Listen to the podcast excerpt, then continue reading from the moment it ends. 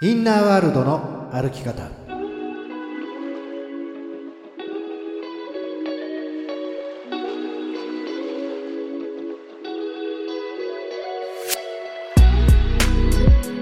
こんにちは吉田博親です。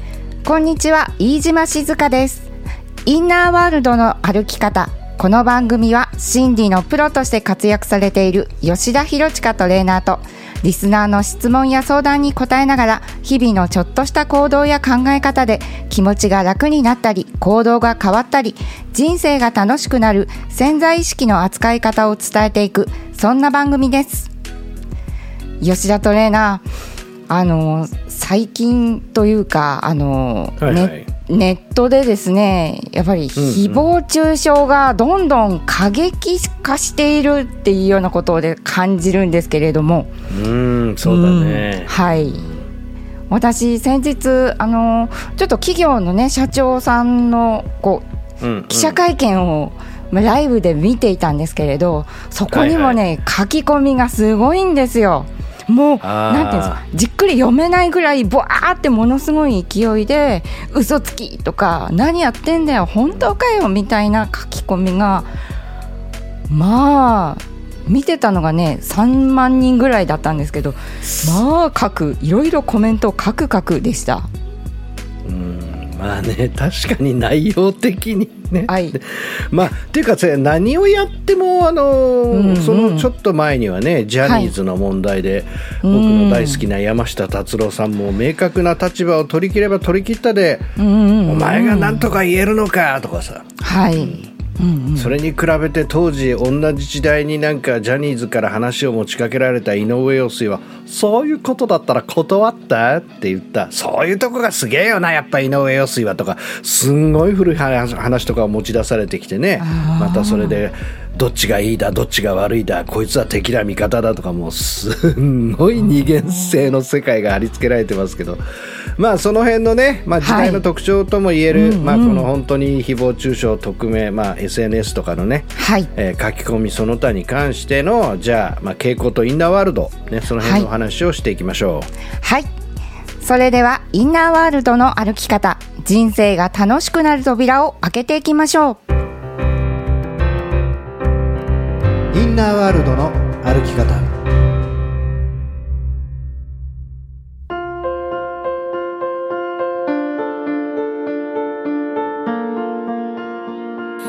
はいということで、まあこの間のね私もあのライブは見てないですけどその後はい。の記事でですね、うんまあ、今問題を犯しているその企業っていうところの社長さんがねやっと出てきたというか、まあでも最近出てこない企業のトップもいますので。はいはいはい。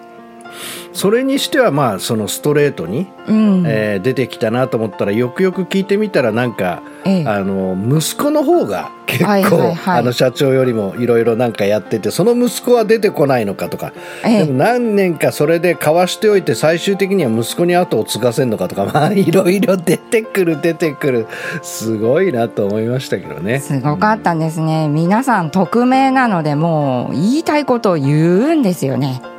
うんうんうん。うんあの全体の傾向としてはねこれはは今に始まったことではないですけど、はい。やっぱりた縦社会が強い時っていうのはいわゆる忖度じゃないけども、ね。はい。まああの今は忖度じゃなくて損保が問題になってるみたいですけど。あうん。そう、そうですね、トレーナー。そうですね。はい。えありがとうございます。あのいわゆるその上からの指示とか、あーそういうことに関しては絶対だし、そんなことをおまあ、えー外に漏らすということ自体がもうはいおかしなことだし、漏らしてもコミュニケーションツールが進化していないので広まることもないっていうねうんうんうん。昔はそういう時代だったわけじゃないですか。はい。インターネットもないし。うんううん。んうん、そうそうインターネットないしね。はい。だけど今は結局その縦社会の崩壊宇宙の法則的に言えばですね、はい。そういうようなあー人間が作った同じ命の中での重さの違いがあるっていうようなところにすごく振っていた世界からはい。あらゆる存在あらゆる命には意味があってあらゆるバランスによって世界は成り立っているっていうごく当たり前の宇宙にね基づいた、宇宙の法則に基づいた考えの方向に流れていったりとか、うんうん。そして逆に今言ったようにインターネットの普及によってどんはない。コミュニケーションも瞬時に世界を駆け巡るっていう、はい。だからそのいわゆるその闇と言われていたものがに光が当たるっていうかな、うん。ジャニーズの問題もそうだし、はい、まあ、そういうことっていうのはいっぱいあっちゃこちゃで起きてるのは一つの時代の傾向なんですよね。うん時代の傾向なんですね、うん。うんうん。だからその別の言い方をすれば、はい。あのそういう権力とか、うん。えーそういうものがまかり通りにくい時代になってきてるっていうこうんとですよね。うん。はいなんですが、まあ、そのその中において、まあ、それがこう時代背景でありながらですね、はいまあ、その誹謗中傷をするっていう特にこの匿名の場合はエスカレートするよね。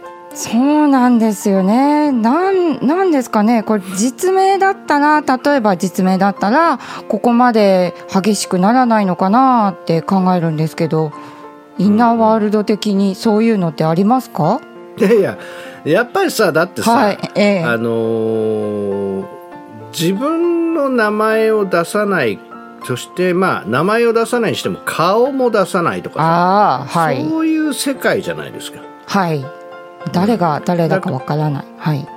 そうそうそう分かうんんないでしょ、うん、わからないです。うん。うんだからそういう部分において一番大きな意識としては責任を逃れられるっていう部分ね。はあ、はい、責任、発言に責任が伴いませんね。そうそうそうそうそう、うんうんだからそはいの思いっきり、うん。まあその自分で、えー良くも悪くも感じたことをうんそのまんま言えるわけだよね。ああはい感感情のままにこうそうそう。伝えることができますね。うん。うん、普段その対面であったりとか日常の生活の中だとどうしたって体裁とか今言ったような上下関係とか、いろんなものがあるので恨みも買いたくないし、うん、当たり障りのない言葉とか、ね、そういうふうので言ったり、まあ、ポジティブに言えば責任が持てることしかしないっていうね。はい責任それのタガが外はいれちゃうわけじゃないですか、うんうんうんうん。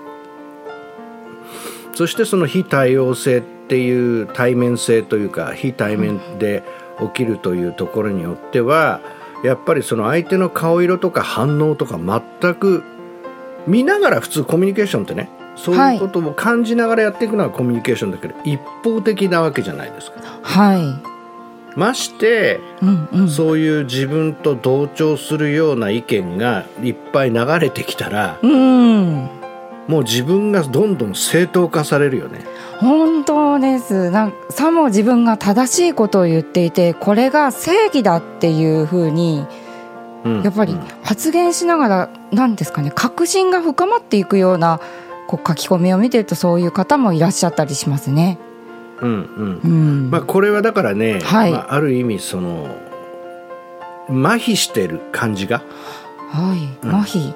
だか,、うん、だから、まあ、オンライン不干渉というらしいよこういうの。えー、何ですか？それちょっとメモっておきましょう。オンライン不干渉、うん、うん、うん。だからそういう形で、えーリアルなんかよりも全然はい。言っても響かないし、言われても感覚が弱いからどんどんどんどん過激になっていく、うんうんうん。そういう傾向はやっぱあるみたいですね。ああなるほど。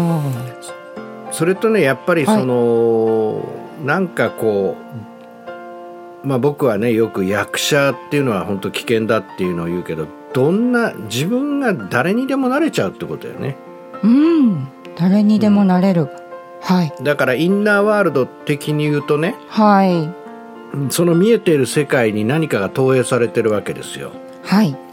でそれがもしかしたらよ。自分は気が付いてないかもしれないけど、昔ねなんかテレビで見てた、うん。その悪徳社長をそのすごく正義の弁護士が裁いていくね、悪を倒していくみたいなものがどっかに残ってると、うんうん。まさにそれに自分が憑依するかのように、うん。なんかその今だと言わんばかりにこう正当なことをこう言ってですねはい。あの相手を倒すような感覚になってしまうみたいな。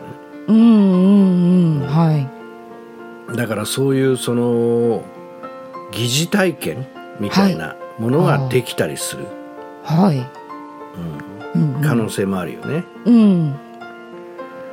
だ結局でもそれは、はい。うーん一言で言ってしまえば、まあ、冷静なコミュニケーションができない人たちによってはい。いわゆる炎上してしまうわけじゃん。うんうん。炎上しますね。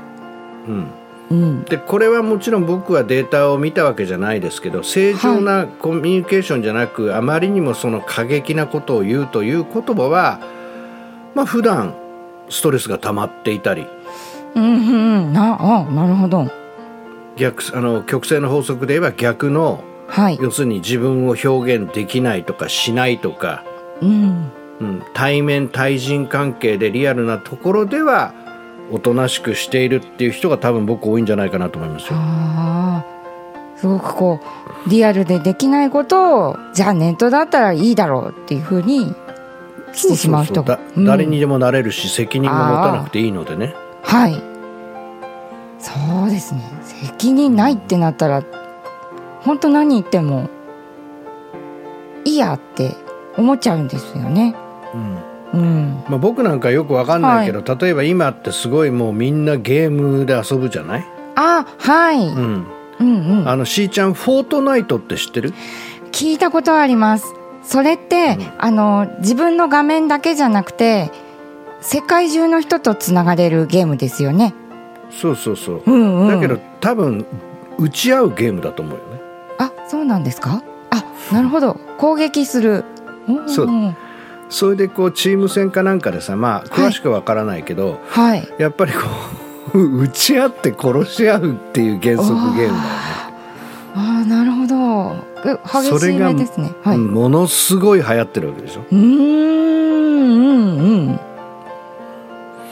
だ多分そのエイリアンとかねはい。非人間っていうものを倒していくっていうよりはリアルにいろんなその街中とかなんとかでチームを組みながら打ち合うっていうのが、あるっていうさなんかはい。そういうそのもう普段からそのまあねゲームとはいえね。ええゲームとはいえ。うん、なんかその相手を撃ち殺していくっていうようなことに興奮してしまう今の現代っていうのはちょっとやっぱりおかしいというか、ええまええ。まあ、そんなこと言うからおめえはじじいなんだよと 言われそうですけどね。うーんうんそんな。まあだからそういうような、うん。あー今時代といえば時代なんだよねだから。へえでこれがはい。だからそうなると必然的にどうなるかっていうとより匿名性というものがない状態になっていってはい。まあそのねあのナンバーカードじゃないですけども、ねはい。マイナンバーじゃないですけどああうんうん。より自分自身という人がわからじゃないとわからないと発言できないようなものとか。はい。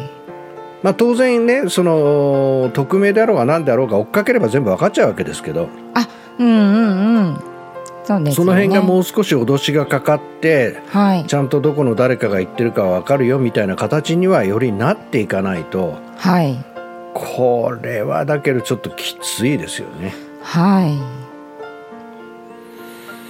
なので、まあ、そういう観点で言うと、まあ、時代背景とか、あーうん。その仕組み自体っていうものが非常にその匿名であった場合は言いやすいっていうところがあるわけですけど、うんうん。何よりもやっぱりだから、まあ、光と闇っていう観点で言うとね、はあのいろんなことをいろんなあの場所でみんなが表現してる時代じゃないですか。いはいうん、で僕なんかもあの最近ね TikTok とかでいろいろ始めていくとええええ。まあすごい年齢の方とか、ねはい。普通だったらあまりこういうそのいわゆるその公的なあー、人の場所には出てくるような方でないようなええ。年齢の方とか職業の方とか、はい。まあそういうような方たちがもう自由に喋ってますよね。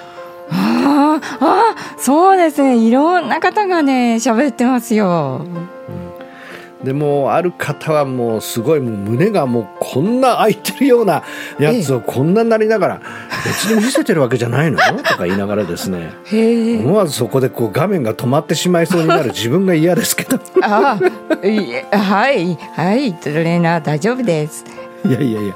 もう本当にねはい。すごいだからこうすごい世界だなって思いますよ。ああそうなんですね。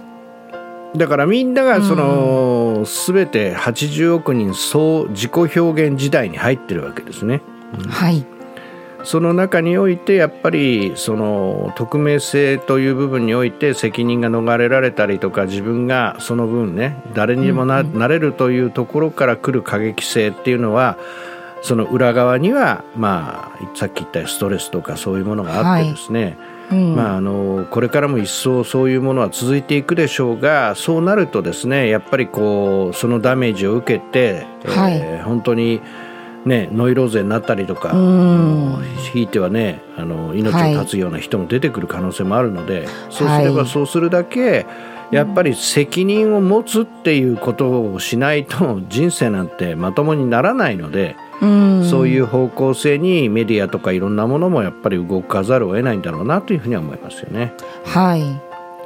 トレーナーあのまあ私そんな誹謗中傷を受けたりとかしたことないんですけど例えばこれからね、そういう人が増えていくんじゃないかなと思うんです。うん、そうなった時に自分がそういう言葉を受けた時こうなんかどのようなインインナーワールドというかインナーワールドを活用する、その自分を守るっていうのに必要なポイントなどがあれば伺いたいなと思うんですがいかがでしょうか、ものはいあのものすごいシンプルですね。えいシンプル、うん、うんうん。それはただの人目人の目であるっていうただそれだけです。人の目？はいだからあのーその誹謗中傷してる人にはそう見えてるっていうだけでしょ？うんうん。はい。うん、だからその人の投影なので関係ないんですよ。あーあー関係ない。そう。だから、はい。あのーまずそれを理解することです。人は全部投影の中で生きているので、はい。うん。自分に何か言われたとしても、あのー相手の人がただそう投影を起こしてるだけです。うんうんただ、まあ、僕もねだから、はい。そのいや滑稽だと思わないかなと思うんですけどうん。あの僕も今 SNS をやっていてね当はい。然そのフォロワーさんが多ければいいなとは思うんですがね例えばはい。フォロワーが10万人っていうことは、うん。ねまあ、10万人の人たちの人の目で評価されたサイトってことじゃないですか。はい、ね、うん、でコンテストでね例えばね1番になりました、ね、例えば期間限定でフォロワー数をきと競って1番になりました2番になりました3番になりましたって言って結局それ人の目を の決めた順位でしょ、はい。はい。コンテストですから。うん、ということは人の目の中の評価に合わせ合って自分を表現していくってなるのではいもう100%というか1000%その方向に行ったら燃え尽きますよね。はい。あ、いいねが下がっちゃった。どうしよう。もっといいねがつくようになりたいってなったり。そう。うん。心が病んだり。はい。だから僕もありますよ。だからあ、はい。この投稿はフォロワーが100人も増えたとかさ。ええええええ僕なんか宇宙の法則やってねなんかちょっとあのお金となんとかを手に入れるとか言うとビューンって増えてね、うんうん。うん、でこの間ロケットの打ち上げが失敗しましたとか言ったら全然増えないとかさ。ちょっとおや、はい。お休みしようかと思っても全然その許してくれないようなねはい。反応がありますよ。うん。うん。ただ僕はそれを知っているからはい、ね。自分が本当に伝えたいことを伝えて、縁があったり引き寄せられる人が来ればいいだけであって、はい。それであれば自分は常に発信の状態を変えていないでいいじゃないですか。はい。はい。でそれでもそれでも投影を起こす人はいます。うんうん。はい。だけども今言ったようにあのちゃんと自分の言っているこちら側は自分の言っていることに責任を持てていればはい。自分が確信があれば、あのーだってすごいですよ。僕この間のねフォロワーがはい。3人ぐらいしかいない人が僕がつぶやいた言葉にねえ「それは宇宙の法則じゃねえな」とか言ってさ一体どこの誰あなたはっていう。う、ん、誰？こっち誰？と専門家であのす ずっとやってきてるのにあなた誰って逆に会いたくなっちゃいました僕その方そうにですね。そんな反応してくれるなんて嬉しいって感じます。いやもう本当にね、はい。それはなんそれはなんとかって言ってなんかその自然の宇宙の法則とはそれは言えんなみたいな書き方がしてあって。はい。だから必ずそういうものが増えてくればそういう人たちも増えてくるんですよね。うんうんはい。だけど原則は相手の人の投影であるということとだから決してこのフォロワー数が多いといううーまあ幻想というかその中には絶対入らないことですよね。うんうんうん、余計なリスクがそうやって「いいね」を獲得しようとして広げれば広げるほどろ余計なリスクが増えてそしてそのゲームの中に巻き込まれていったら自分自身を失って人の目に合わせた生き方に吸い込まれていきますよ。うーん。だからそれを獲得するのも重要だけどもやっぱりはい。自分の立ち位置はしっかり立っていないと、これはね本当にあの多分まあすごくフォローが多く多い方はいろいろ収入も増えてると思いますけど、はいまあ多分地獄のような体験をしながらやっていたりもうその辺の顕著な例が YouTube なんかでは現れていていくら言っても昔は100万人規模いた人とかなんとかがどんどん再生数が伸びなくなってるっていうねうん状態が起きてるっていう僕は気がしてますけどね。はいありがとうございますなるほどなるほどまあ、なのでまとめるとですね、まあ、さっきの言ったその、まずその自分という立場から何をか、ね、あの言うならば何を言ってもいいと思いますけどその自分の投影に責任を持つってことしかないですね。うんうん。はい、そして万が一自分が言われたりそういう立場に立った時は、まあ、それがね本当に人の目の中に入ってきていてこれはね必ずあります。自分がそのね出る杭は打たれるっていうふうによく言われて僕もそういう経験をしてますけど出過ぎてしまえば打たれないっていう言い方もできるし、はい。逆にそのその時に自分自身が自分の責任がある言葉を言っていれば人の投影に左右されずに自分を貫いた分そこに「いいね」と言ってくれる人たちに守られて人生っていうのは本当にその気の合う人と過ごすことができるのでぜひそんなね、えーコミュニケーションを恐れず自分の言動に責任を持って生きていきましょうというそんなお話でした。エンジェルボイス天使の言葉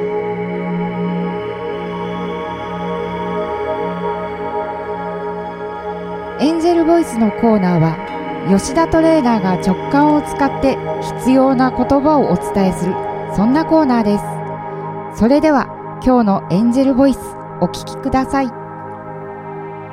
突破する殻を破る。あなたのビジョンに向けて突破をする時です。人生で問題や恐れにフォーカスしている時あなたの力はすべてそのことに奪われてしまいます。天から己を見つめてみてください。そのビジョンに向けての突破はあなたのためだけではなく愛する人や世界のためでもあるということに気づきましょう。その時錆びついていた剣は輝きを取り戻しまとわりついてくる恐れの鎖を断ち切ることでしょう。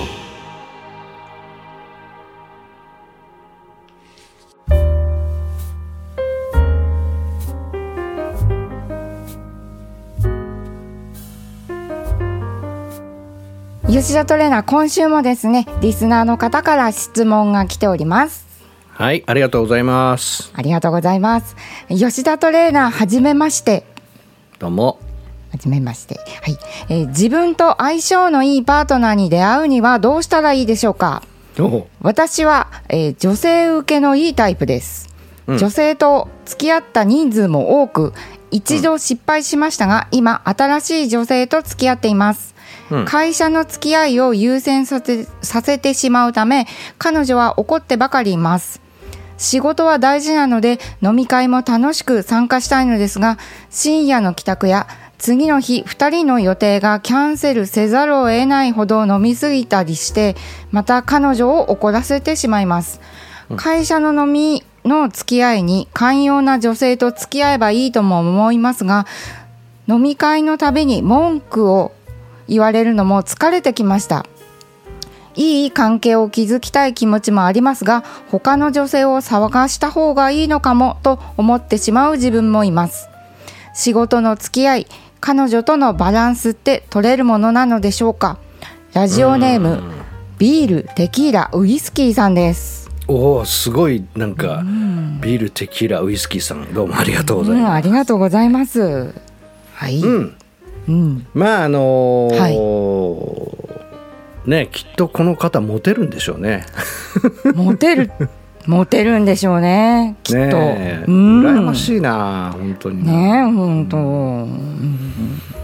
まあね多分はい。っていうか、このパートナーシップのレッスンはい。で言うならね、えええうん、パートナーシップのレッスンっていくつもありますけれども、えうん。で言うならばやっぱり、えー一つのパートナーシップの領域っていうものに入るとはいあなたは私ですっていうふうになるんですね。うんあなたは私です。うん、だからそのこれを別の見方をすれば投影の法則で言うと、うんうん。うーん何度も約束を破るとか、ああ、はい。うん例えばあー相手を軽んじるような行為を取るとか、はい。うん、その相手の人との約束を後回しにする。うんということはあなたは私ですという観点で言うと私が私を軽んじていて私が約束を破り私との約束を破り私が自分自身の、えーことを後回しにする。ははは。ということがインナーワールドでは起きてるんですね。ああはい。なので、うんうん。そのことに対して反応してくれる女性というものを切ってしまうとはい。ね結局裸の王様のようにいくらお金があったりとか立場があったとしても批判的なこととかをきちっと言ってくれる人を切ったらばまあまず人生は退屈ですね。はい。うんうん。だから、あの自分自身のおっしゃってることはもっともですけどもはい。そういう部分の中でもですねあのチャレンジし続けてくれるその女性というのは僕はとても素晴らしい可能性があると思いますね。はい。うん、そして、えー自分自身が本当にコミットしているのであれば、ねうんまあいくらでもミスはします。もうたくさんたくさん僕もいっぱいミスをしてきましたけれども、だけどもおーその方が大切なんだよということが本人に伝わるまで伝えられるかどうかですね。うん。伝えられる。ん？伝わるまで伝えられるかどうか。そうです。はい、うん。で僕はあの、まあうんうん。あのこれから言う言葉はですねええよくその男女関係で女性が怒り気味であったりとかの人にですね、こう言うといいんだよっていうね一言今日は特別におお伝えしますけれども、まあまあはい。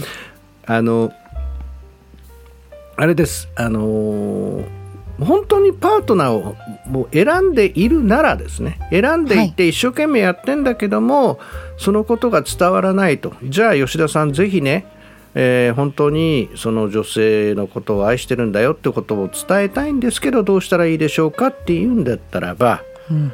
まあこれから言う言葉は多分かなり有効ですね。うん。はい。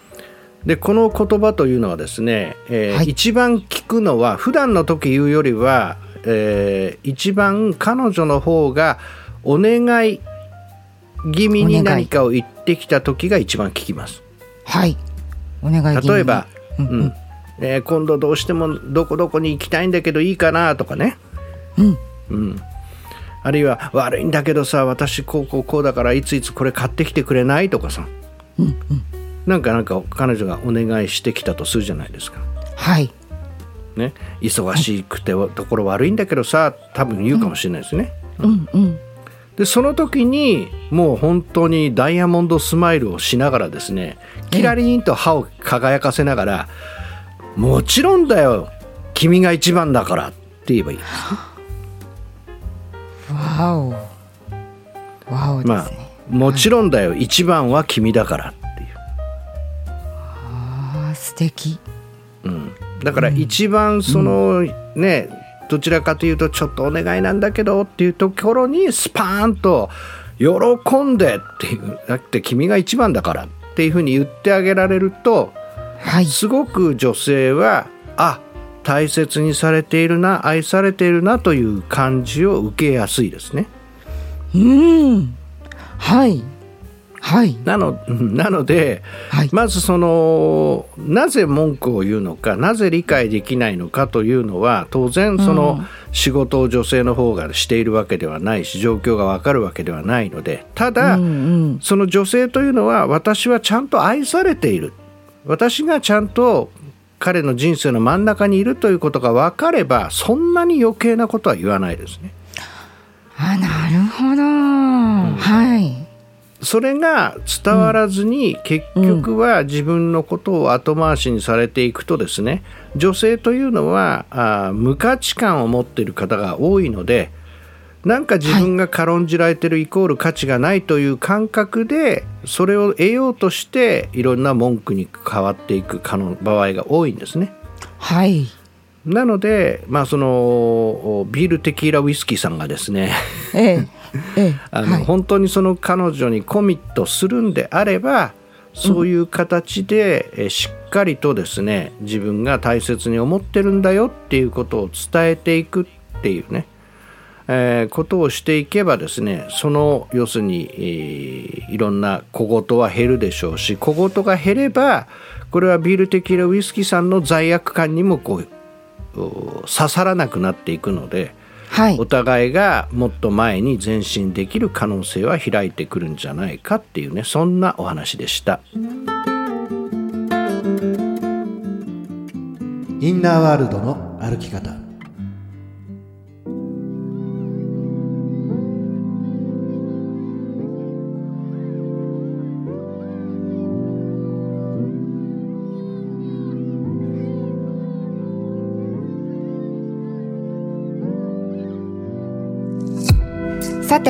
今日のインナーワールドの歩き方いかがだったでしょうか？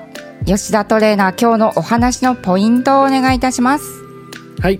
えーと、SNS 時代でですね誰にでももう今の時代っていうのは80億人総自己表現時代に入っているので、うん、そして昔はですね縦社会が強くコミュニケーションツールもなかったのでそういうこの自由に発信できるということがなかったわけですね。ただ今はその縦社会がその今いわゆる風の時代という方向に行ってどんどん横社会になっていきましてはインターネットのようなですねコミュニケーションツールが本当に世界規模で発達していくとですね、えー、誰でもね表現できるわけですよね。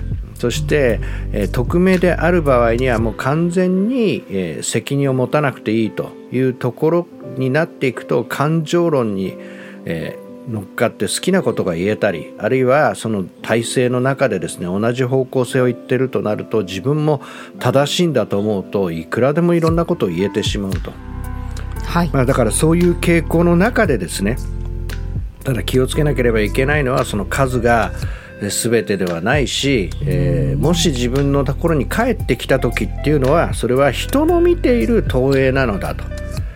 いうことに気が付くこと、そしてでもそこまでしっかりと自分自身のことを守るためにはやはり自分の言動とか態度に責任を自分が持っていることですよね。はい、そしてそのことを貫いていけばですねそこにちゃんと「いいね」という人たちが引き寄せの法則によって集まってきてそういう人たちに守られながら楽しく生きることも今の時代はえー、コミュニケーションというものがね、えー、誰でも表現できる分可能なんですよっていうそんなお話をしました。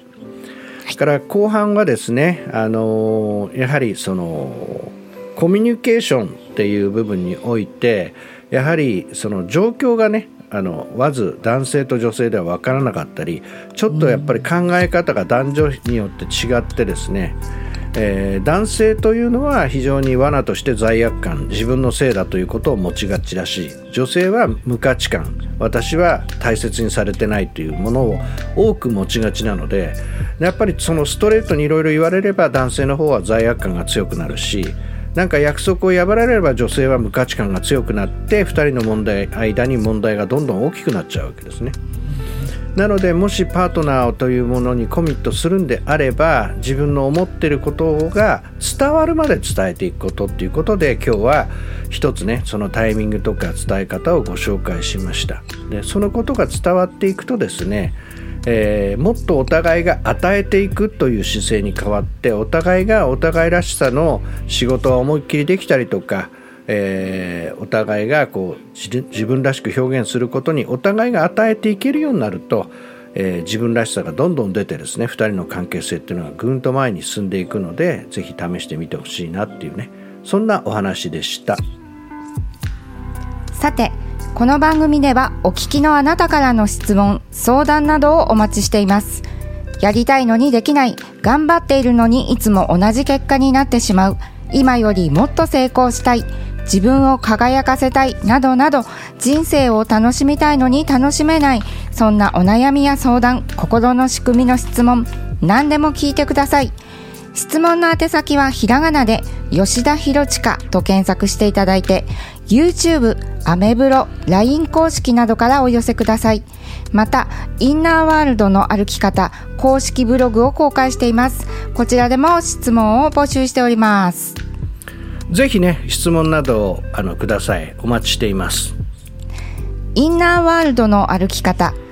今日はこの辺でお別れです。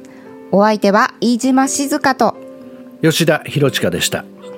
また来週同じ時間にインナーワールドでお会いしましょう。